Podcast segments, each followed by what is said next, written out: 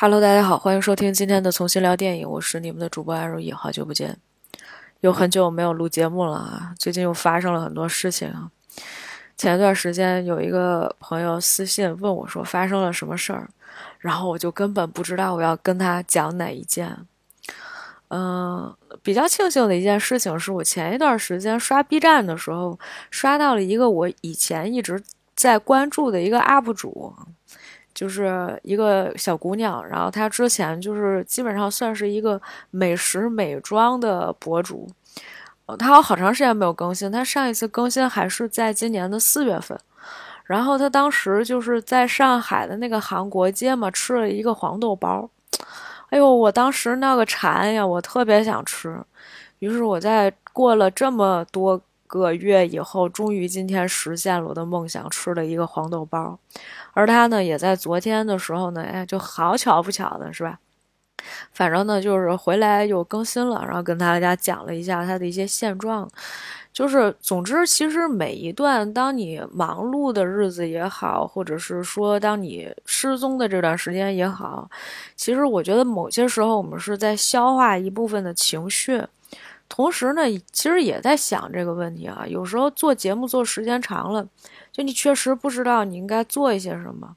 但是没关系啊！我就突然想起来，我们已经很久没有做 OST 了，所以今天呢，我们来做一期 OST。但是这一期 OST 有点不太一样的是呢，就是大部分的音乐里面其实是没有人声的。我上周呃六的时候有一个听友。呃，他不是我们这个节目的听友啊，是我在别的节目里面遇到的一个听友，一个朋友啊。然后他从外地过来，然后跑北京来找我玩儿。然后呢，他又跟了一个姐姐一起，那个姐姐呢就带我们去听了一个有点类似地下摇滚的，反正挺嗨的。嗨完了之后，就老年人就有点累的不行了。当时就有第一个乐队，它就是完全没有人声的一个乐队。然后呢，这个乐队他们的一些音乐还是挺有自己的特点的。其实我说实话还是挺喜欢的，但是大家都没有太嗨起来啊。今天我们这期里面可能有很多的无人声的一些音乐，但是呢，这些音乐可能都有一个共同点，就是第一，我会在没看电影的时候，就是偶尔会哼起这些音乐。当这些音乐响起的时候呢，它的这个画面感哈就会扑面而来。有一些呢可能是比较广为流传的电影里面的一些原声的配乐，那还有一些呢是我自己个人比较喜欢的哈。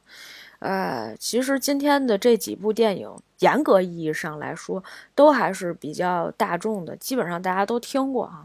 所以就我们一起来，呃，聊一聊吧。就是我们就当随便聊一聊天，嗯，我们来介绍某一些这个原声音乐，来给大家欣赏一下。我们先话不多说啊，我们先放一首吧。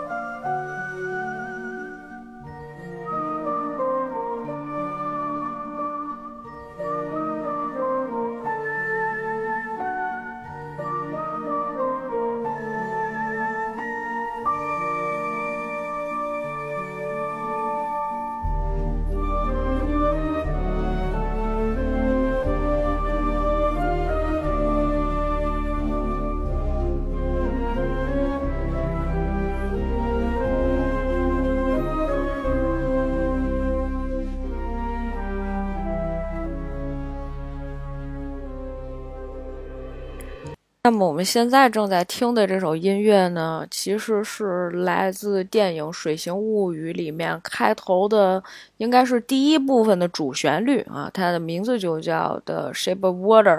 它的这个创作者呢叫做 Alexander Desplant 啊，我也不知道我这个发音对不对哈。如果有这个懂的朋友啊，可以多多的给我指点一下。呃，其实当年《水形物语》是一个我比较喜欢的一部电影，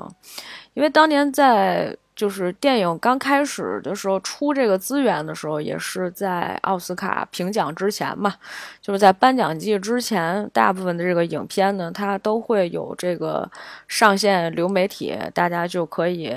啊，这个去欣赏一下了。后特别有意思的点是什么呢？其实当年《水形物语》真正拿到那个奥斯卡金像奖最高的那个奖项最佳影片的时候呢。还是有一些人啊，不是特别服气，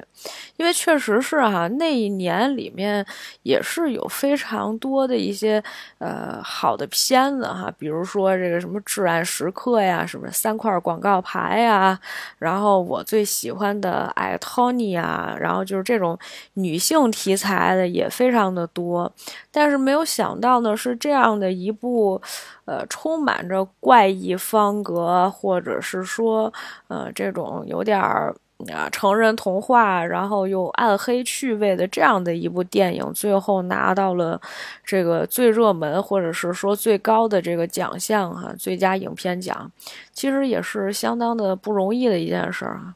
有人说这个片子有点恶趣味，毕竟是一个人兽之恋。但是它其实整体讲的仍旧是一个，它并不是那种跨物种的这么一个故事。我觉得更多的时候，它其实是在讲，不管是人也好，或者是说这个物品也好，总之呢，它其实是在讲这么一个共鸣或者是共情的那么一刻。有的时候，比如说你看那个黛玉葬花这件事儿。那么实际上就是这个花儿本身，这个花瓣让他想到了死亡，让他想到了自己，所以呢，就是实际上是把他的所有的一些情绪哈，都完全的又呃放到了这个物体上面，然后呢去表现了出来。所以其实有些时候呢，就是不管是人和人之间的感情，还是人和其他的一些物种也好，或者是说，是这个物品也好，其实都是一样的。它其实某些时候只是我们内心世界在外部的一种呈现方式而已。所以有些时候不要再太在意，就是别人什么样，你其实就是为了用一个物品、用一个人、用一个事件去展现你的自己。你想让别人看见一个什么样的你自己，或者是你想让自己看到的是一个什么样的你自己，所以你才会不断的去努力去尝试。其实这些东西本身就是一个比较违心的一种说法哈，但是呢，某些时候我觉得这才是真正的能够看见你自己的一个非常重要的时刻。所以这感情共鸣啊，十分重要。然后为什么我刚才其实，在开头的时候就说到了这个 Alexandra Desplan，就这个作者哈，就是这个音乐的创作者，因为他其实也做了非常非常多的一些比较呃知名的一些。啊，影视剧或者是说电影的作品，那么接下来呢，我们来为大家放的是他另外的一部非常非常有名的作品。当这个音乐响起来的时候，我相信你一定能脱口而出这部电影的名字。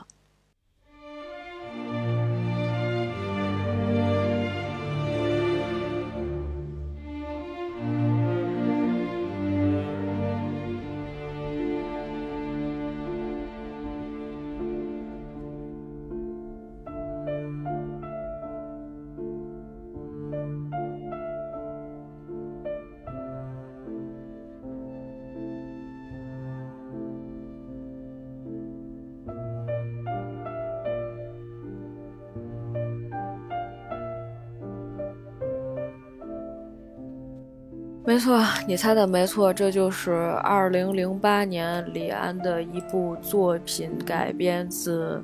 呃，张爱玲的一部小说作品，叫做《色戒》。这部电影现在排在了豆瓣电影 TOP 二百五十的第一百五十名，其实成绩已经是相当相当的高了。而且《色戒》当年其实曾经获过了不少的殊荣。比如包括威尼斯电影节的金狮奖，还有台北金马影展的金马奖最佳剧情片，啊，也包括金球奖最佳外语片的提名，虽然最后没有得奖。回想起当年看电影的时候啊，那个时候我还在上大学，电影院里并没有播出这部电影。如果我没记错的话，要不然就是有删减版，反正播了两三天，好像就不播了。之后呢，大家就在网上看一些呃流传的这种，其实也不算是流媒体出来的哈，它可能是 DVD 刻录出来的这个电影的资源。然后我记得印象深刻的是，确实是因为这十分钟的床戏哈，引起了不少的这种轰动啊，甚至是直到现在，如果你打开一些评论啊，大家为这个戏到底拍的是真是假，还有各种各样的一些说法。当然，演员在这个过程当中，可能确实也牺牲了一部分自己。但是也同样是因为这部戏成就了当时的汤唯，也让汤唯后面的星途走得更加的遥远了一些。虽然当年也颇受一些争议。但是他后来力挽狂澜，让更多的人看到了他努力、知性，而且随着这个时间岁月的一些沉淀，所在他身上体现出来的那种优雅、端庄啊，甚至是有更多的这种不一样的韵律的这种美感，和当年第一开始展现在大家面前的王佳芝，好像已经判若两人了。我记得前一段时间我们刚刚分析过一次《黄金时代》这部电影，而且呢，也在电影当中讲了很多关于许鞍华导演和汤唯的一些合作。那么与此同时呢，当然也不得不提到《色戒》这一次里面李安和汤唯的这一次非常重要的合作。呃，但是我不记得我在那期节目里面有没有讲过这样的一些想法，或者是说我前一段时间得出的一个感悟。首先，先说一个小八卦，据说李安导演在这个拍摄《色戒》的这个现场，有一次好像也是因为，好像是一场情欲戏，还是因为什么？哦，可能就是一场情欲戏。说导演拍完了以后放声痛哭，就在那个整个那个，呃，就是这个这个现场已经没有办法控制自己，无法自抑的那种哭出声来。然后当时他说了一句话，他就觉得说我终于可以理解张爱玲了。所以其实从某种角度上来说，他是一个体验派的导演。每一次当他创作一个电影的时候，他会把自己的视角完全带入那个第一主角，啊，去想象他的心情，想象他的心境，带他去演出那种感觉。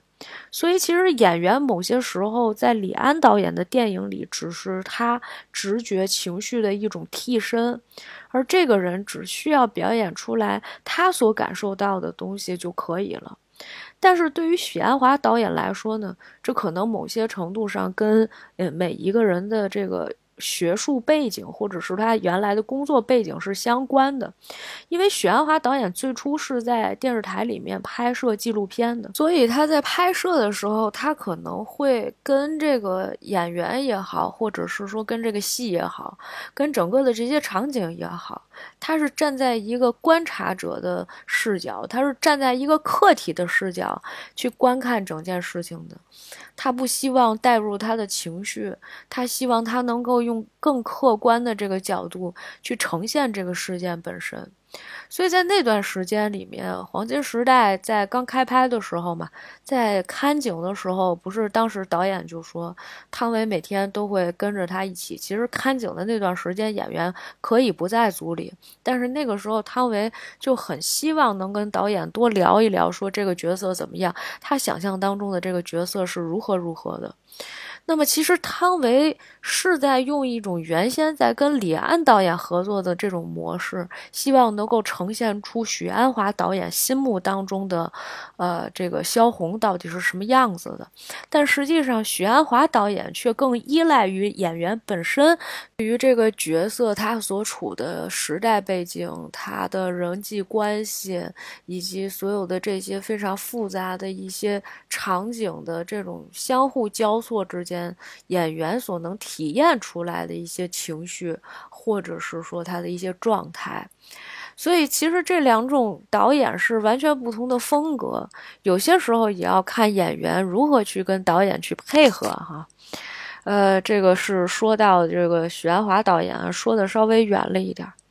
对于这个戏呢，其实我看见了一个非常高赞的一个评论，我觉得说的是非常有道理的，而且就是这终于也是给我解了一个非常重要的疑惑。当年在看李安导演的这部戏的时候，我始终不能明白为什么王家之最后会爱上易先生，他们两个人之间的这种感情到底算什么，是吧？就看上去非常的突如其来，但是呢，呃，我觉得这段话还是非常重要的。他是这样说的：第一次觉得李安可怕是看《色戒》，觉得害怕不是那十分钟的床戏，而是因为电影里彻头彻尾的虚无。爱情是荒谬的，友情是虚伪的，亲情是荒芜的，国家是四分五裂的，革命是似是而非的，革命者更是不可靠的。只有性爱的快乐是真实的，而这唯一的真实，恰恰又是不可说的。其实，就是我相信，我们现在再回过头来想，导演在拍那场情欲戏的时候，为什么哭的情难自禁？当年年轻的我是真的非常非常的不懂。当然了，这个消息是不是属实啊？呃，现在也很难去追溯。嗯这个我确实是没有查资料，只凭自己脑子当中的一些记忆来讲述这件事情。但是我确实印象深刻，也是因为当年这个事情对于我来说，小小的脑袋里面会有非常大大的问号。我实在是不明白导演到当时到底想的是一些什么。但是直到我看到这个的时候，其实我是能够理解的。或者在看这一段文字之前，虽然我没有再把电影重新再看一遍，但是想一想，王佳芝那样的一个女大学生，当她处在一个那么动荡的年代里面，她不知道如何去选择她的政治立场。甚至他不知道如何去选择他的生活，他周围的人一步一步把他推向了一个他需要完成的任务，把他放到了那样的一个位置上的时候，其实这个人他的所有的感知都是非常不真实的。你说，当他想成为一个进步分子的时候，他知道他所谓的这个进步到底是真的进步，还是一种虚无的进步呢？对吧？这其实本身对于他来说，不管是思想意识上，还是在整个这种大的环境当中，他是很难做出自己非常真切的判断的。感情以及革命之间的这种友谊啊，包括啊。王力宏饰演的那个角色，本来他不是跟那个男的关系还挺好的吗？后来那个男的临阵退缩啊，所以在整个的这个过程当中，你会发现没有任何一件事情是你值得依靠，或者是说你可以相信的，而你唯一可以相信的，只是你在那一刹那，或者是说在那某某个非常非常微妙的一瞬间当中，你所体会到的那种感觉。其实那种感觉本身也是虚无的，但是那是你唯一能够抓住这个虚无的那一个非常真实的时刻，甚至大多数的时候，其他的时候你连虚无都抓都抓不住。所以，我觉得我是能够体会到那种心情的。所以某些时候，呃，王佳芝的这个故事里面，里面有非常非常多张爱玲的影子。所以在那一刻，我觉得李安导演是非常能够共情于，呃，张爱玲，也知道她的生活过得有多么多么的艰辛。呃，其实我们可能对于某一些作者或者是某一些人，我们并不能深刻的去感受他们，去感知他。呃，你必须要用自己的这种情绪去带入到那个角色里面，你才能够可能更深层次的感受到那种时代带给你的这种虚无感，或者这种恐惧也好，或者是你觉得他很可笑，你想要去嘲笑他，但是你又觉得你没有什么立场的那种感觉也好。其实 还是比较难的哈，这感觉其实非常非常难以抓住。想想李安导演这样的一个男性导演啊，他确实能够带入那种比较女性的一面。而对于新浪潮一代起来的这个李安华导演呢，其实他的观点和他的视角是相对来讲比较冷峻的。你看，一个男导演在讲述各种各样的这种，虽然也有大的时代背景，但是他更多的时候是在讲一种细腻的这种情绪。但是许鞍华导演其实他会放在一个。更大的一个环境当中去讲这些小人物之间的一些关系，他很喜欢去描述那些呃人们在时代背景下他的那种感受，主要是环境带给个人的一些影响。而李安导演在拍摄一些电影的时候，虽然也有时代的影响，但是他更多的时候会放大一些个人的情绪，这就是。李安导演和徐安华导演的不同之处，我们并没有说哪一个导演好还是不好，只是在拍摄这样的一个，呃，作为一个女性的作家写的一个女性的角色的时候，那么我们可能希望能够更加带入这个女性角色她的所想、所知、所看到的所有的这些事情。呃，所以这我也不难，就是再一次想到了之前许鞍华导演曾经拍摄的这部《第一炉香》。《第一炉香》我们当年也曾经聊过，因为我个人其实是非常喜欢许鞍华导演的作品的，而且几乎每一部许鞍华导演的作品我都会去看。但是你会发现，呃，其实相对于这种比较细腻的情感，或者是说，呃，以女性为第一视角的这种电影，拍起来反而没有，呃，这个我觉得从剧情出发，或者是说，呃，有。一群人以为客体的这样的一些呃内容，可能更适合徐安华导演。所以呢，就是不聊感情，只聊这个时代背景下每一个人啊，他的这个呃所感受到的那种氛围，或者他的一些行为为什么是这样的。所以你看，我觉得呃。某些程度上确实是啊，如果我们再去想一想，比如说像《女人四十》，还有呃《男人四十》，其实某种程度上，我觉得导演的风格都更像是一种，呃有。偏男性视角的一些风格，这个很难形容啊，它就是一种感觉。然后，如果大家有兴趣的话，你们可以再回去看一下当年许鞍华导演的那部，呃，《风劫》啊，那个片子会更有意思哈，非常的奇情。你感觉那也，如果让你猜，没准你会猜那是一个男导演拍出来的作品，非常非常的有意思哈，推荐大家可以去看一下。呃，那么话说回来啊，呃，刚才我们听到的这个原声音乐呢，就是呃，它叫做《王家之主题》，已经非常深入人心了啊，甚至是当它这个音乐一响起的时候，我甚至能。呃，在脑子里面突然想起张学友的声音，说什么“沉入海，沉入海”啊！我觉得你一定听过那个带歌词版的。多年来，啊，我们终于可能能够理解这部电影，但是这部电影也可能永远成为啊中国电影史上的一部禁片啊！至少，反正你要是在网盘上想看，也都是比较费劲的，流媒体什么的，嗯，你看起来也不是非常的容易。OK。啊，那么我们再进下一首吧。既然已经说到了呃华语电影，那么即便刚才的这一部华语电影其实是一个呃外国人做的配乐哈，那我们也得说一说我们中国有没有啊非常优秀的一些配乐的老师呢？那么我首推的第一位人啊，一定是我长年以来非常喜欢的一位呃配乐的老师，他的名字呢就叫做金培达。话不多说，我们先放一段音乐给大家听一听吧。这段音乐其实非常非常的短啊。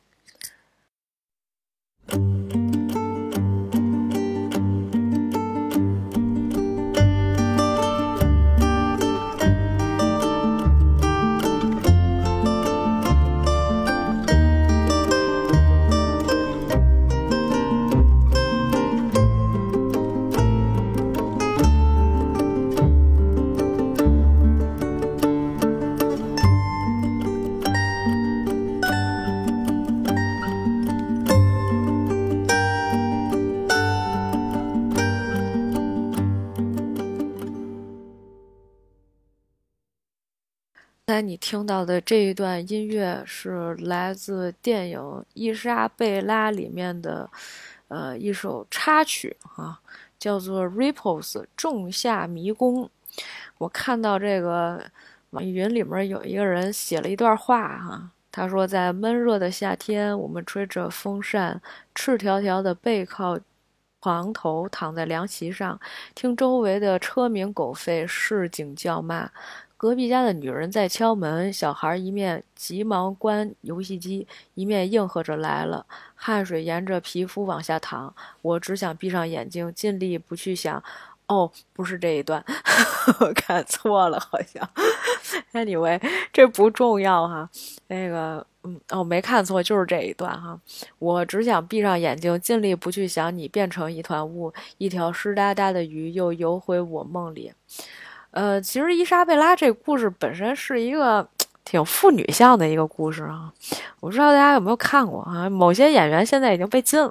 还有一个演员呢，现在是属于已经变成了有钱人家的阔太太，生了三个孩子，好像要跟小超人要复合了，所以好像也可能短期之内呃不会参演太多的剧集。嗯，我觉得听这个。呃，就是听这种原声音乐啊，有一点儿，就是有时候会有让你觉得有点吓人。为什么呢？因为它有些时候它会突然之间不知道为什么就出了一段人声，你知道吗？他会把那个人声也录进去。然后我以前特别喜欢听那个伊莎贝拉的这个电影原声，因为他们这个片子是在澳门拍的，然后他那个场景啊，什么那个，一会儿再说戏啊。就说这故事本身讲的是什么呢？这故事本身讲的就是一个警察突然之间有一天碰见了一个小女孩，这小女孩挺天天没什么事儿干，总是天天跟着他。然后呢，他就以为这小女孩对他有什么，可是呢，就是这俩人这个年龄差不有点大。于是乎呢，就是我已经不太记得电影原来都讲了些什么了哈。于是乎呢，就在这个。原声音乐的配乐里面有这么一段儿，它就是只有人声，就是这两个人的对话，非常的有意思。就是男主说：“你没同我分过讲啊？”就告诉他说：“啊，你没有跟我睡过，你把这个话给我说一遍。”然后女孩说的是什么呢？女孩说的是：“你没同我分过，但你同我妈分过。我妈係张丽华，我係你嘅女。”就是他说，我虽然没有跟你睡过，但是我妈跟你睡过。我妈名字叫张丽华，她那个我是你的女儿。就是其实前面弄了那么半天是吧？就是这种父女畸形恋，但是他他里面好像没有什么太过分的这种这种肢体接触哈。呃，但是呢，就是这片子突然让我想起来老男孩，我浑身有点不自在。虽然这戏我也忘了。呃，伊莎贝拉呢是导演彭浩翔拍了一部电影，呃呃，彭浩翔大家应该也比较熟悉了。我们之前最早的时候，在好多期之前就讲过那个《志明与春娇》的这个三部曲啊，那个时候真的是闲的蛋疼啊，不闲的患肢疼。然后就是我已经不知道讲什么，然后我就把那个。部那个电影应该是前两部吧，然后我都看完了以后，又重新的去讲了一遍啊。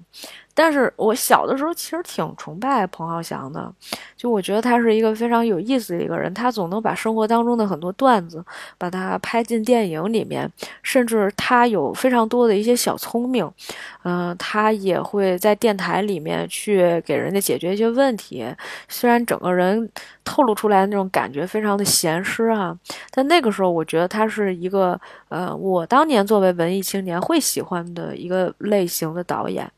但是后来就突然之间觉得他好恶心，好咸湿。就过了好几年之后，他不是陆陆续续又拍了很多那种，啊，比较越来越烂的那种电影哈，甚至这个香港仔里面全都是各种各样的隐喻，拍的也很烂。虽然是个全明星阵容，但是简直没法看。嗯，这两年我很少再听那个听到什么彭浩翔的一些声音了，我也不知道导演最近都在干嘛啊。希望他不要再拍了。呃，但是金培他确实是一个非常不错的一个音乐创作者。那他除了这个比较知名的这一部以外，哈，这我我觉得比较知名。另外呢，比如说像，七月与安生他也帮着做过配乐，什么《烈火英雄》。上一部戏我看的这里面上一部戏还是尔冬升导演的《海的尽头是草原》啊，之前彭浩翔的《香港仔》，以前陈可辛的《投名状》啊，然后这个伊莎贝拉，还有什么买凶拍人，他给彭浩翔做的是真多呀，成龙的《特务迷城》。还有什么神偷谍影，反正都是一些香港的这个，呃，电影吧。然后之前还有一个《向左走》和《向右走》的原声音乐，应该也是他，但是我不知道为什么这里面没有写啊。因为有一首歌啊，就是大家应该也是比较熟悉的那个，是金培达给梁咏琪做的一首歌。歌叫什么来着？家伙，第一遍录的时候说说的是什么回旋木马的终端，后来一看那是林一峰做的啊。这首歌叫做《两个人的幸运》啊。这歌怎么唱来着？我给你们用金培达的 key 唱两句吧。这大半夜的是吧？别嚎啕一嗓子，回头给我室友吵醒了。嗯，如果再放到理想是你，便无法再错过得起。还能如何爱你，方可变化火花？沿途才能被做串火花，给我望见这一格童话。就如骑着木马，摇着归家。沿途如能叫你一早叫到沙哑，高呼一个密码。几百万名字里，谁是你？谁让我查？只想你我幸运到令天地害怕。我唱的也是，哎，比金培达唱难听多了啊！希望大家不要介意啊，这一段可以是吧？别别回头，你是正听节目要睡觉，你一下被我吼喽一嗓子，你也给我被我叫下来了。接下来我们要介绍的另外一首歌。叫做《Elegy for Dunkirk》，啊，听这个名字你也知道啊，这个 Dunkirk 是一个除了在二战期间以外很少再提到的一个名字。呃，其实这跟我当年就是很想做一个这样的一期节目是非常有关系的啊。我为什么呃突然之间又想到了一个关于做这个 OST 的这么一期节目啊？可能有一些时候还是有一些版权问题啊，所以有一些我们可能确实没有办法放。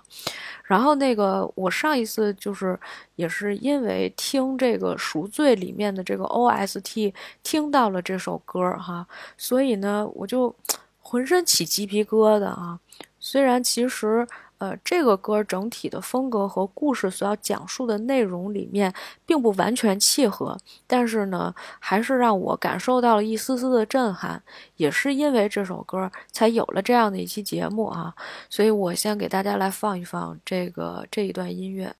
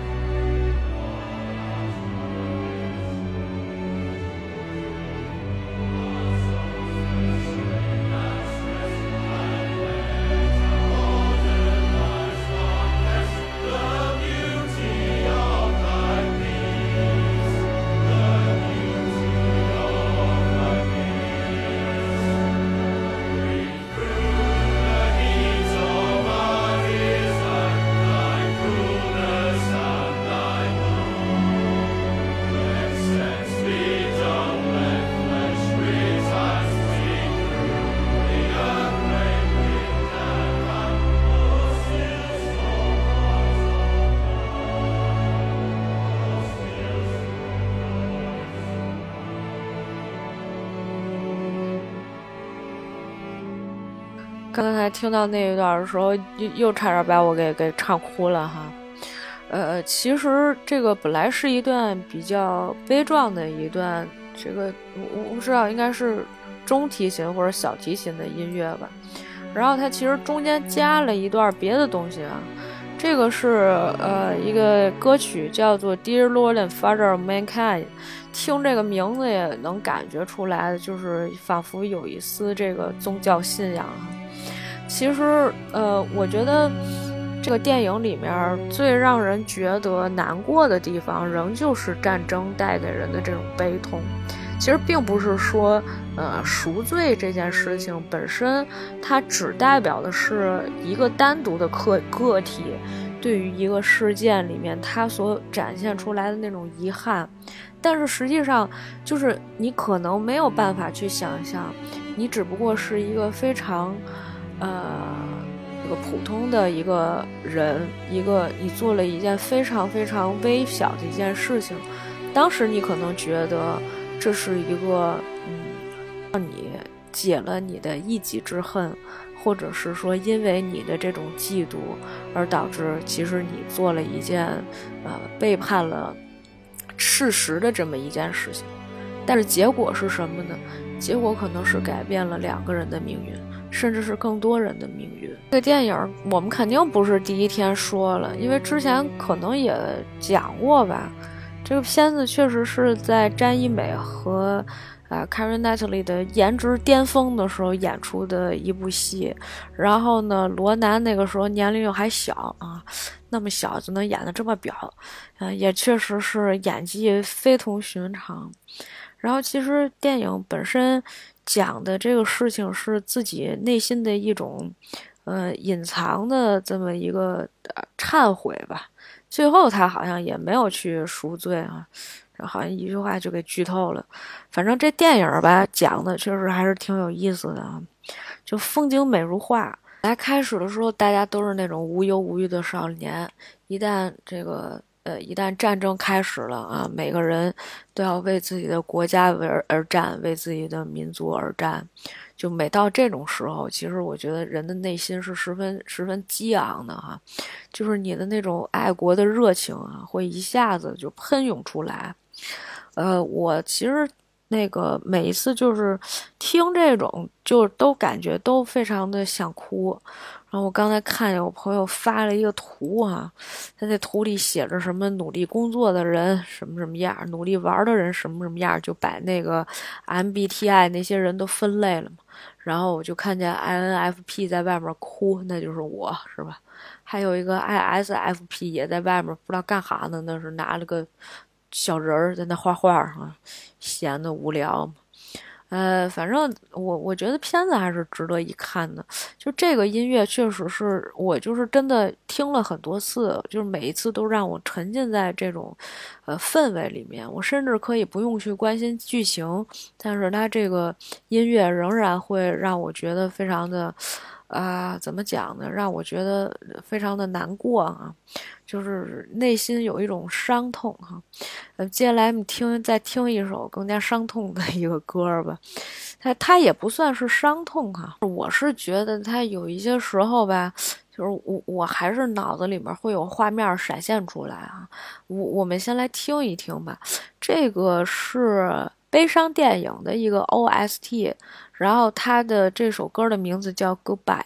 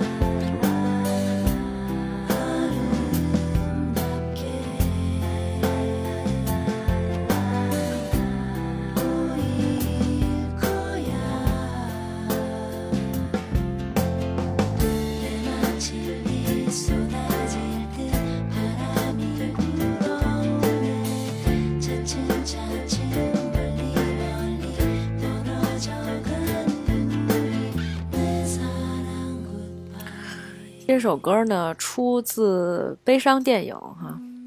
呃，这是一部我非常年轻的时候看的一部电影。我应该跟大家也讲过，就是我原来最开始的时候拿着一一个电脑的时候，就刚开始那会儿会下载了，然后呢就开始不知道从哪儿去，我现在都不记得那些网站是什么了，然后就开始下载电影看。最早的时候，其实看了非常非常多的都是这种韩国电影，然后比如说包括什么郑宇盛呀、车太贤呀，车太贤那会儿在演，呃，我的野蛮女友，然后还有林秀晶，啊，这都是经常会呃在我的这个电影的列表里面出现的人，啊，还有申敏儿是吧？现在这些人可能也出来的都比较少了。然后就反正当年就看这些人，那这个电影呢还挺有意思的。它基本上呢就是那种一个拼盘儿，它等于呢是一个电影里面呢有四段故事，这四段故事呢分别讲了四段悲伤的恋情。为什么每一次当我听到《Goodbye》这首音乐的时候，会让我觉得非常难过和伤心呢？因为这四个平行推进的故事呢，等于就是一二三四顺着演，但是故事情节之间互相不关联。但是到最后，在电影即将结束的时候呢，四个故事同样都来到了悲伤的结局。所以在这个悲伤结局的时候，放到这《Goodbye》这首歌的时候，其实已经是电影马上就要落幕的时候了。同时呢，也是每一段这个感情最终走向了一个 bad ending 的这么一个一个。阶段了，所以每次听到这首歌的时候呢，总是非常的想哭哈。就是这个电影，其实当年我觉得还是挺挺热门的，甚至是后来好像。有一个电影抄了这个电影的海报哈，国内的我忘了，反正我记得那戏里面有任贤齐，是不是还有大 S？我不记得，那抄的太明显了，我就觉得咱们能不能别这样？你说你搞了这么多年艺术，怎么一点创新都不会啊？对吧？那传统文化你们都学哪儿去了？虽然说这个电脑特效什么，呃，做这个海报这种东西啊，可能以前是吧做的也不多是吧？都是新学习起来的。那你多多少少你得搞点这种创意啊，是吧？那天天抄是怎么回事？你们这都可省事儿了，要不然这电影工业啊怎么能不完蛋呢？这不是说完蛋就完蛋了吗？前两天那个一块儿。那个玩的那个姐姐说：“那搞什么呢？”我说：“做影视的，我们夕阳产业。”她说：“啊，你们这不算夕阳产业，我们那做房地产的才夕阳产业。”我心说：“那可不是，看我们这夕阳产业现在拍片子都多烂，是吧？平遥电影节哪那么烂的电影还能去，是吧？大家都玩命给一星啊！当场已经有观众跟这个导演都要呛呛起来了哈，就差去打导演去了。导演这个映后都害怕了啊，看那视频。”挺有意思的，挺有意思的啊！每年总得有点话题性吧。呃，这个说说回来，说这个悲伤电影哈，呃，韩国那几年拍了挺多这种特别呃丧的这种电影了。然后我刚才看见有一个热门评论，还挺有意思的啊。啊，我读给大家听一下。他说，捋了一下，林秀晶二十四岁和金兰元谈恋爱，自己死了。这电影叫《恋爱进行时》，后来国内翻拍了一版，名字叫《恋爱 ING》吧，还是叫什么？呃，就是 Angelababy 和赵又廷演的啊。一会儿我查着了，我最后写在那 show notes 里面。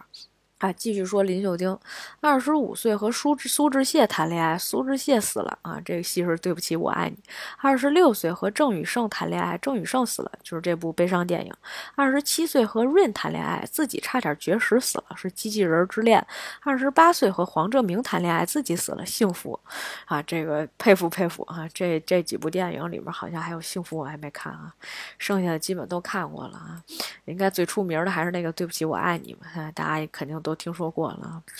呃，这个，呃，我我觉得这个这个电影其实大家还是可以去看看的啊。如果你的泪腺不是那么发达，你想锻炼一下它，你想试一试它到底能力怎么样啊？你可以去看一眼。呃，反正我我我是觉得就是。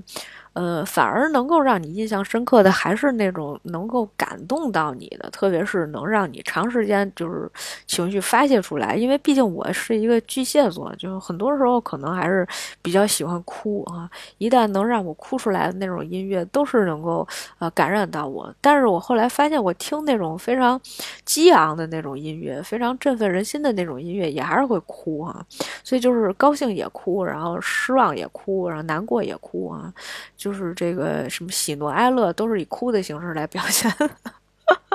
太惨了。呃，这个那我们下一首吧，下一首就比较经典了哈。本来我要放一个那个的原声音乐，想想算了啊。呃，既然是要放原声音乐，就是怎么能缺少了一位大家啊？那就是坂本龙一。嗯，今年其实确实我们失去了非常多的一些非常优秀的这种艺术家，坂本龙一确实也是一个比较重要的人物。呃，我其实我忘了我是从哪一年开始就是听坂本龙一这这个创作的音乐哈，真正关注其实也没几年，因为前两年的时候自己可能网易云音乐也没有那个，也没有会员吧，流行音乐听太多了，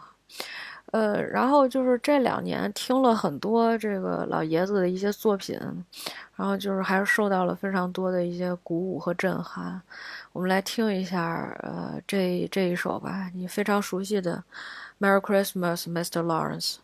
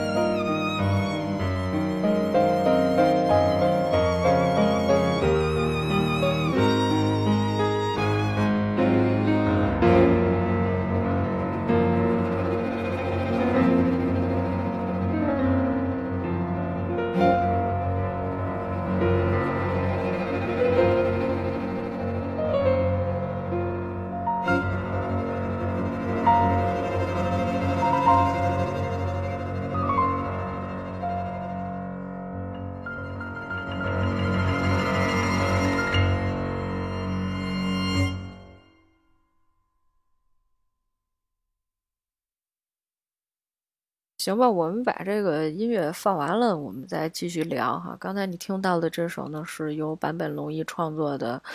啊，也就是《圣诞快乐》劳伦斯先生的主题曲啊，应该是主题曲吧。嗯，这个电影我是前两年的时候才去看的，但是我的第一感受是。其实这个片子里面的一些场景和这个配乐吧，就有些时候你感觉它不是特别的搭，不知道为什么。甚至有一些时候吧，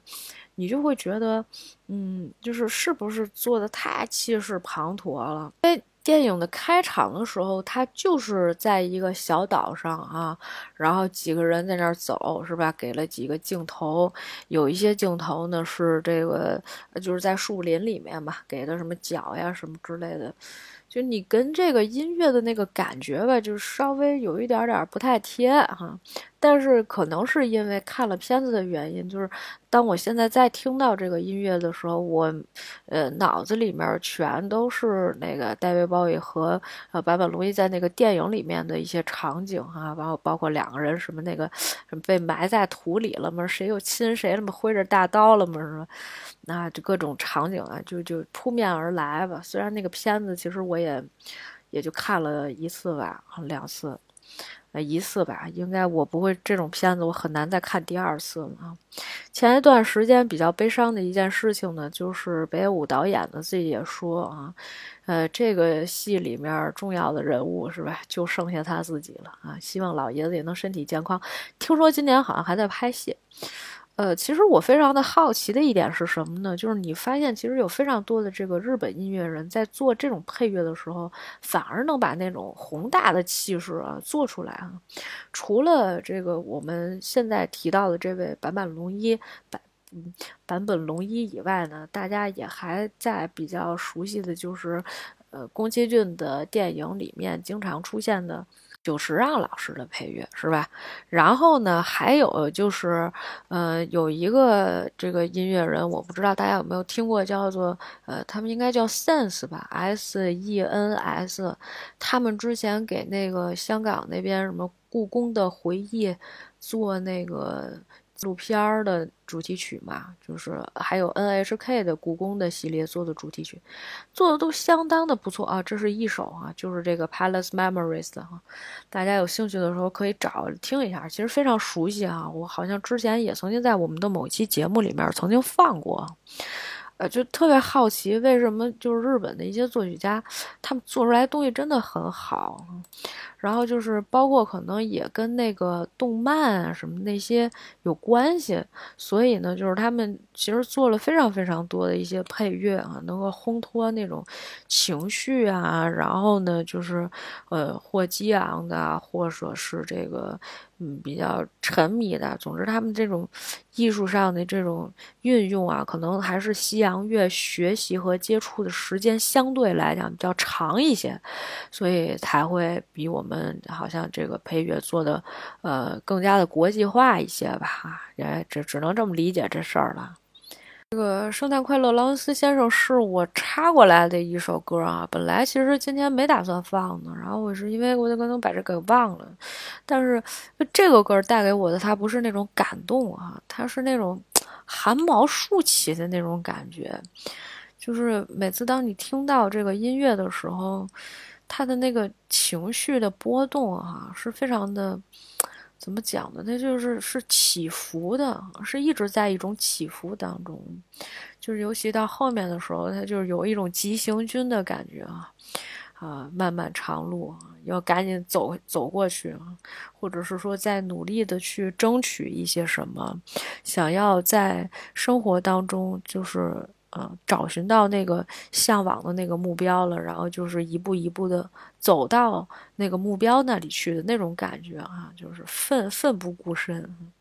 有一种那种坚持感。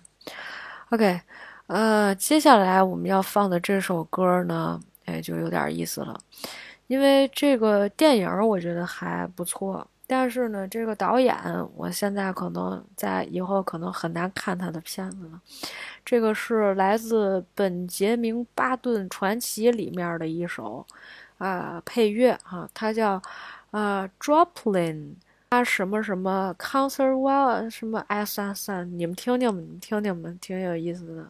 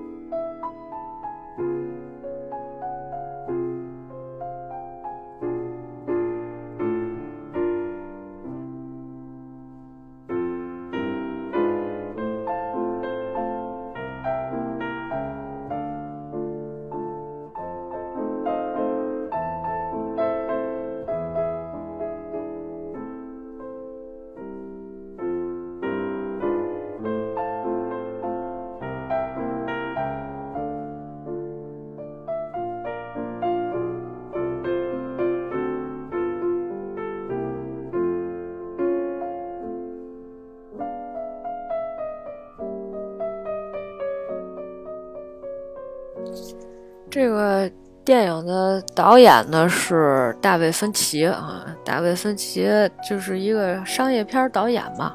因为之前其实我年轻的时候还是很喜欢大卫芬奇的，后来有一段时间不太懂事儿哈，喜欢大卫林奇。后来看了几部大卫林奇以后，发现没法喜欢大卫林奇，只能喜欢大卫芬奇啊。反正人吧，总是这样在不断的变化当中的。呃，我刚才说他叫本杰明·巴顿传奇啊，其实他的名字应该叫本杰明·巴顿骑士，The Curious Case of Benjamin Button。然后他其实原来有一个非常简单的名字，我觉得那个名字可能更适合他，就是返老还童。因为这个电影呢，就是返老还童这几个字是可以完全的描述这部电影的故事的。布拉德·皮特饰演的这个本杰明·巴顿这个人呢，是从小出生的时候。他就是一个老头儿，然后长着长着，然后他会越来越年轻。但是他他这个逆生长的这个一路的过程当中呢，他又认识了一个他生命当中非常重要的一个人物，也就是他的妻子啊，Daisy 啊，这个角色是由我们的大魔王凯特·布兰切特演的。凯特那个时候还挺年轻的。但是呢，我没有想到，就是说他可能也有妆化的一些效果，因为在第一开始的时候，呃，这个本杰明在遇到他的这个心爱之人的时候，他可能岁数会偏大，但是那个时候的 Daisy 呢，相对来讲是比较年轻的。等后来，你知道这个布拉德皮特就是那种特别年轻的，看上去就跟吸血鬼什么《惊情四百年》还是哪个戏里面那种焕发着那种年轻的。呃，这种光芒的时候，突然之间你会发现，就是大魔王好像就年年岁就比较苍老，你看上去就他们有一种这种母亲跟儿子的那种感觉一样啊。然后，所以就是这个片子充满了各种各样这种奇幻色彩。我当年看的时候非常的喜欢，我看的时候是在一二年的时候看，那时候绝对是因为年轻。一个一百六十六分钟的戏，我也不知道我是怎么看下来的，整个时长加在一块得三个小时了将近，而且它现在确实是在豆瓣电影排行榜的第六十三位啊，排名也是比较高的，评分竟然在九点零，为啥呀？可能是因为设定好吧。这个设定还是挺有意思的哈，所以我当时还是觉得这个电影有非常非常多值得一看的地方。你看，有人在评价这部电影的时候写这个是什么《阿甘正传》加《大鱼》加《摩托日记》加《罗拉快跑》加《千岁情人》和加《第六感生死恋》。哦，说起这个《第六感生死恋》，其实它不叫这个名字啊，它好像叫《第六感生死缘》。这当年布拉德·皮特和安妮·霍普金斯一块演的一部电影，然后这里面还有一个特别漂亮的那个女演员，叫呃，哎，这女的就还行吧，不是特别漂亮，但是长得就还行。然后呢，叫 Claire Folany 啊。就就这个片子里面，就是那个死神，呃，借用了一个马上就要离世或者说已经离世的一个男青年的身体，跟一个长得特别漂亮一女孩金发碧眼女郎谈恋爱的一个戏啊，有点扭曲。说实话，就看这戏，现在作为一个女性观众啊，代入一下，就是有点不太舒服，有点错位感。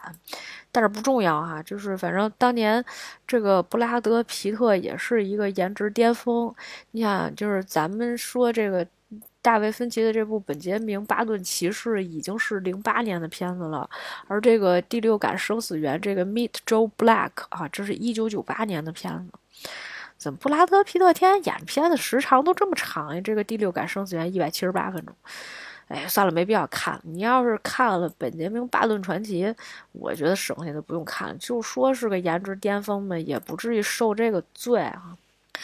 呃，这个我觉得本杰明·巴顿就说到这儿吧，其实也没太多可说的，主要是为了让大家听一下，因为。他这个返老还童，他就讲这个人的生命是那种时光倒流的，所以你刚才听到这段音乐里面的那种一些声响啊，一些声音啊，哎，就仿佛这个时光在流逝一样，哈，就这种感觉吧，还还挺不错的，是吧？挺好。啊，好了，那么这个马上就要来到尾声的时候呢，不得不推荐的另外一个我们的这个华语电影里面巅峰的一部作品，那就是两千零八年上映的这部《风声》。呃，这个音乐我觉得你们应该很熟悉了，但是音乐必须得放起来。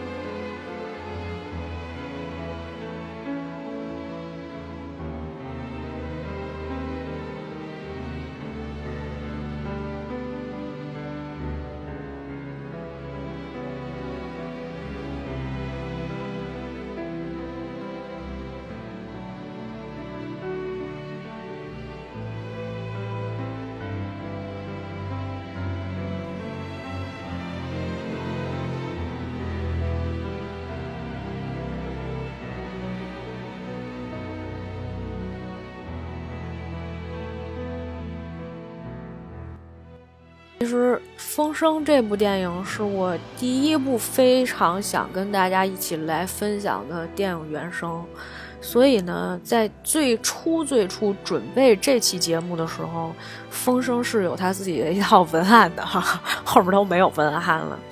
呃，这文案我必须先得念一下哈。这个二零零九年上映的这部《风声》，导演陈国富、高群书。故事讲述了在一九四二年的汪伪政权国民政府庆典上，军政要员遇刺，特务出场，王田香审问女刺客时得到了一个关键的情报，代号为“老鬼”的地下党已经混入剿匪司令部。王田香将这个情报汇报给了当时日本皇军特务机关长武田，于是二人设下陷阱。意图放出假消息，逼老鬼现身。怀疑对象有司令的侍从官白小年、军机处长金生火、剿匪大队长吴志国、义电组长李宁玉和行政收发专员顾小梦。我党的星星之火可能就在敌人的围捕之内，他们会成功吗？就是这个片子其实本身是一个全明星阵容。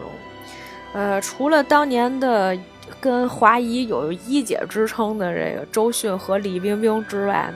啊，还有比如像呃王志文是吧？然后这个英达、苏有朋，甚至是我觉得在这个戏里面，黄晓明贡献了他从艺生涯以来最好的演技。如果放在现在的视角来看，这非常像是一个狼人杀的游戏。啊，其实可能对于大多数的观众来说，啊，好像也没有那么劲爆。可是为什么我觉得这是一部非常非常好的电影？首先，依照陈国富的这个风格，他当年确实拍出了电影的这种惊悚感。其实你如果留心去看一下陈国富的作品的话，你会发现，其实他的电影作品就是导演作品并不是很多。他一般都现在后来在华谊的时候一直在当监制嘛，后来去了功夫，其实很多时候他已经不在导演的这个行业里面了。但是实际上他当年在台湾还是做了非常多的，他跟杨德昌一起吧，应该是做了非常多的这种呃先锋的一些举动哈。就是为一些呃台湾的这个电影工业做出了非常多的一些贡献，所以这个戏吧，其实我说实话，我觉得大部分还是这个陈国富的功劳会多一些。虽然呃高群书也挂了联合导演，但是如果你看后面高群书的一些作品，你就会觉得好像还是有一些差强人意了。呃，所以我们说回来哈，依照陈导的风格，他确实在这个电影里面拍出了一些惊悚感。而且他上一部就是说，在拍《风声》之前的上一部还是《双瞳》，这个相信大家前一段时间那会儿看哪个《唐探三》还是什么时候，应该有不少人回回顾过这一部啊《双瞳》了。所以就是那种黑暗童话的这种色调啊，还有那种冰冷之感，比如说呃，就是好像威廉古堡一样的那种建筑呀，然后吊桥呀。大家就是仿佛在一个监狱里面吃的那些啊饭呀啊冰冷的水池，还有手术室以及各种功能的审讯室，在这里面都有非常多的这种体现。它的这种美术风格呀，然后包括它的整个这个呃置景啊，其实做的都是相当不错的。如果大家前两年看过《悬崖之上》的话，可以做一个对比哈。就是其实，嗯，我当年看《悬崖之上》的时候，我仍然在想这个问题，就是实际上可能没有几部电影能够真正的超越，就是当年的这一部《风声》了。确实是谍战系列当中的一个非常不可多得的一部作品，甚至是说，嗯，我觉得在我心中是一个非常难以超越的一个经典。反正就是每一次我看一个什么谍战剧或者一个什么片子啊，最后结尾一定是回来再看一遍这个《风声》的。第二呢，就是演员演的这个戏你是会相信他，所以就是整个这个戏看下来，包括我刚才说的，就连黄晓明这样的角色其实都没有拉胯，呃，这是非常难能可贵的一件事情。然后，另外一点呢是，我觉得这个电影某些程度上还是站到了一个有一点反战的这种高度哈，或者是说人性化的一种高度，因为每一个角色他背后可能都有一个他自己的这个。呃，就是行为逻辑，他的动机，他为什么要做这件事情？包括黄晓明饰演的那个武田，他为什么就是要一定要来到这个地方，一定要审出这个老鬼是谁？因为他是要立功的。他本来是一个家里面蒙羞，呃，家里面有人就是变成了什么？俘虏还是战犯之类的，反正不是特别的光彩，所以呢，他想为他的这个家族能够争一点荣誉，是吧？他当年在这个呃这这个日本的这个部队里面，什么曾经刺刺伤了一个。一个这个长官吧，然后其实他是被下放过来的，啊，没想到又现在又这样，就是他其实他的角度是非常全面的，因为我们以前或者是说我们现在的很多的一些戏，它的一些模式和套路，最后都要告诉你的一件事儿就是什么呢？就是这个坏人他就是坏啊。没有什么理由啊，不要给他找借口，什么因为某些什么原因，所以他才导致他坏了。他不是他生下来就坏，啊人性本恶啊，就是有有有这种感觉，有的时候。但是实际上，这部戏里面他展现出来的每一个人的不同的这个方面，其实已经非常非常的多和非常非常的具体了。呃，我觉得这一部戏里面周迅演的也是非常的到位。他后来，呃，也在呃后面是一二年还是哪一年，他和。呃，梁朝伟还有范晓萱也一块儿主演了一部《听风者》，啊，但是《听风者》的那个整体的感觉其实还是没有《风声》好，因为《风声》里面确实是每一个人的演技都非常非常的出色。那后来呢，其实，在前两年的时候，《风声》呢又出了一个剧版，剧版的双女主是文咏珊和徐璐啊，但是那个戏我没看，呃，我听说好像他。把这个就是本来这个戏，你想现在如果按照一个电影的时间长度来讲的话，它是很难改成一个四十集的剧的。后来变成了说是什么这个五人什么设局怎么怎么样的，反正就大家一起吧。我就想是不是就是怎么着，就是我党已经吸收了大部分的国民党里面的，或者是呃汪伪政府里边的人啊，其实最后都是我们自己的人，除了那几个审讯的都是我们的人。直接杀出去不得了吗？但是不得不说的是什么呢？就是为什么这一段音乐让我觉得那么那么的这个刻骨铭心啊？可以说，因为其实这个我我这就剧透了哈，应该没有人没看过，没看过你现在可以关掉它啊，你先去看看完了回来再听。就是因为最后其实周迅饰演的顾小梦就是那个老鬼嘛，然后呃张涵予是他的上面的上司老枪，那么他老枪出去了，然后最后是用他的身体传达了。信息就告诉大家，其实，呃，没有这么一个呃活动啊，不要让他来，不让让大家来，怕大家被围剿。他已经传出去了，而同时呢，这个顾小梦呢，是因为已经死了，他用他的身体把这个讯号传出去了。那同时，其实呢，他在监狱里面呢，还给他那个裙边缝了一圈的那个摩斯码。然后呢，等到这个战争已经结束，哈，就是已经建国了，然后这个好像是。李宁玉已经开始在改造了，是吧？在一个纺织厂里面，当那个纺织女工，是吧？说话都听不清，耳朵也不好使了。然后正好呢，是这个吴吴志国过来找他，跟他说说那个小梦临去世之前曾经给你留了一段话啊，然后就说你看一看这段话，就是这摩斯码你比我熟啊。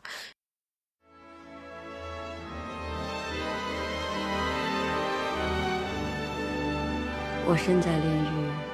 留下这份记录，是希望家人和玉姐原谅我此刻的决定。但我坚信，你们终会明白我的心情。我亲爱的人，我对你们如此无情，只因民族已到存亡之际，我辈只能奋不顾身，挽救于万一。我的肉体即将陨灭，灵魂却将与你们同在。敌人不会了解，老鬼、老枪不是个人，而是一种精神，一种信仰。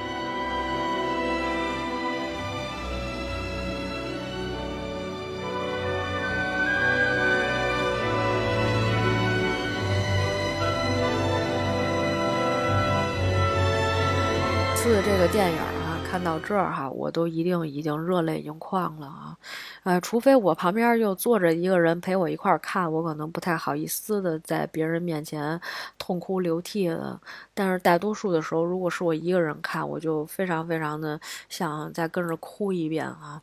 就顾小梦这个角色哈，她非常有灵魂，甚至呢，在呃整个这个角色上面有非常强烈的这种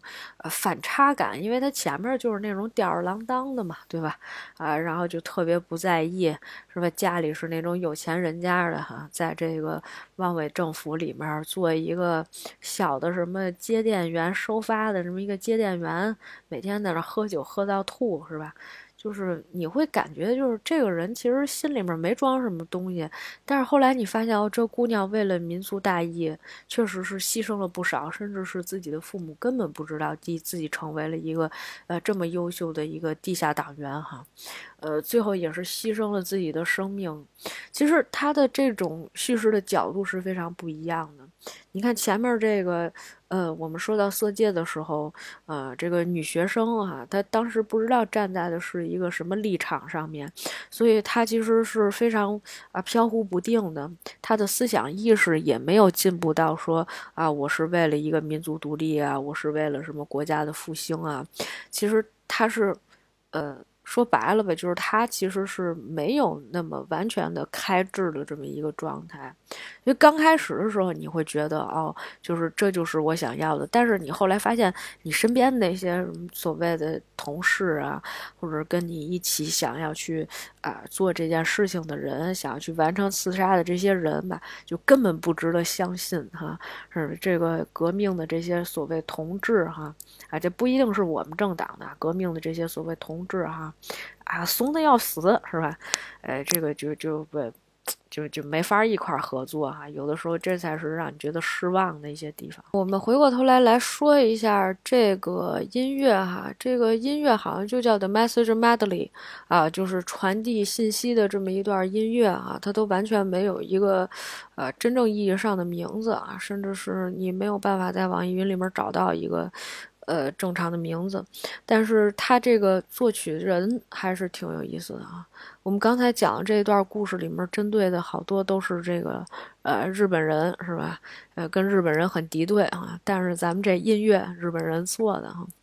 这个作曲家呢，是一九六一年出生的一位女士啊，她叫啊大岛满，或者叫大岛美智流啊。他之前其实给非常非常多的一些动漫作品做了配乐，比如说这个什么呃《钢的炼金术师》，这叫什么来着哈？还有呃《四叠半神话》什么系列，然后这个还有什么《失乐园》，呃，这都是比较出名的作品，至少是我能叫得出来名字的作品。之前给 NHK 的一些呃电视剧。啊，啊也是做过配乐的啊，非常非常的厉害，呃，但是他大部分的这个配乐，我看还是呃动漫的系列比较多啊，呃，就非常优秀，因为他的这个作品集还是挺多的，唱片非常多啊，所以我觉得这人真的是挺厉害的啊，呃，所以咱们就是说，是吧？我刚才那个话题说的说的啥来着？咱就是说，为什么有一些这个日本的一些作曲家哈，能够做出那种非常气势磅礴的那种音乐啊？OK，呃，这个今天的最后一部音乐作品了啊。这部音乐作品呢，我相信大家都非常的熟悉啊，因为我们经常会说到啊，经常会提到啊。前一段时间刚刚的，呃，聊完了的一部电影啊，《Barbie》里面的一首音乐，作为我们今天这期节目的一个结尾，呃，叫做《What Was I Made For》啊，是这个 Billie Eilish 啊，她的一首歌哈。呃，之所以每一次都特别想听这歌，就是我郁闷的时候、心情不好的时候，呃，都会想起这首歌。它其实它的力度在哪儿呢？它的力度就在于你单听这首歌，你觉得其实没太大所谓。导演在电影结尾的时候，就是那个芭比在找寻自己，问他们那个嗯美泰那创始人说：“我应该怎么样？我是不是也可以做一个人？”他说：“你做人怎么怎么样？就是你可以去选择什么母亲和孩子之间的关系，讲了很多这个。然后他进了一段非常虚无的画面，虽然我不记得那画面就是他那呃过渡的是什么，然后后面就。”有很多的一些真实的影像资料，是那种一看就是有些人从小长到大的时候，他的一些啊录像。然后其实这些录像就是所有的芭比的。呃，他们参与了这一次的工作的所有的工作人员提供的一些录影带，就是自己的录影带的那些材料，然后这里面就讲了非常多的，呃，每一个个体的这个女性，她从小的时候如何一步一步成长起来的，她们这个从小的时候顽皮，然后喜欢音乐或者喜欢跳舞，然后做各种各样的这种自己。但是他们也曾经有过一些非常艰难的时刻，然后你，但是你却看到他们一步一步的在母亲的陪伴下，呃，成长，然后拿到了这个什么毕业，什么穿着那个学士服，呃，拍照什么这一类，就是每一个标志性的一些时刻都被记录了下来，然后这是每一个普通女性她在成长的道路当中，就是她们所。经历的一些事情，他们所经历的一些喜悦，然后你能够深切的感受到，虽然在这个世界上，我们可能作为一个女性，你还是会遇到各种各样的问题，但是，呃，生而为一个女性，你却仍然会感觉到。你是无比骄傲的，呃，所以这个我我我我觉得，虽然可能在芭比里面，并没有完全的展现的是这样的一面啊，说这儿怎么嗓子哑了，并没有完全展现的是这样的一面，但是我还是想对呃所有的朋友说啊，就是非常感谢大家一直以来对我们的节目的支持，以及同样就是呃嗯能够活到今天，其实都挺不容易的，说。说的什么玩意儿？哎呦！我是想说，就是希望大家都给自己一个机会，好好的跟自己说一声谢谢。未来的日子里面呢，也要多多的这个好好的呃照顾自己哈。说实话，有些时候我我觉得大家就不要太过于贬低自己哈，一定要有这个自信。其实我们都是非常非常优秀的人，也希望大家每一天都能过得这么开心自在啊！你可以在喜马拉雅、小宇宙、网易云音乐、QQ。音乐以及泛用型播客 Podcast 收听我们的节目，同时欢迎你关注我们的微信公众号“重新聊电影”。感谢你今天的收听，我们下次再见。最后一首歌来自 Billie Eilish 的《What I Was Made For》。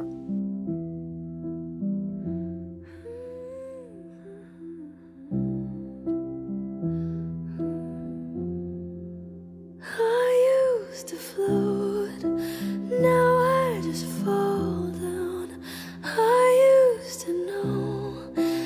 but I'm not sure now what I was made for. What was I made for? Taking a drive, I was an ideal, looked so.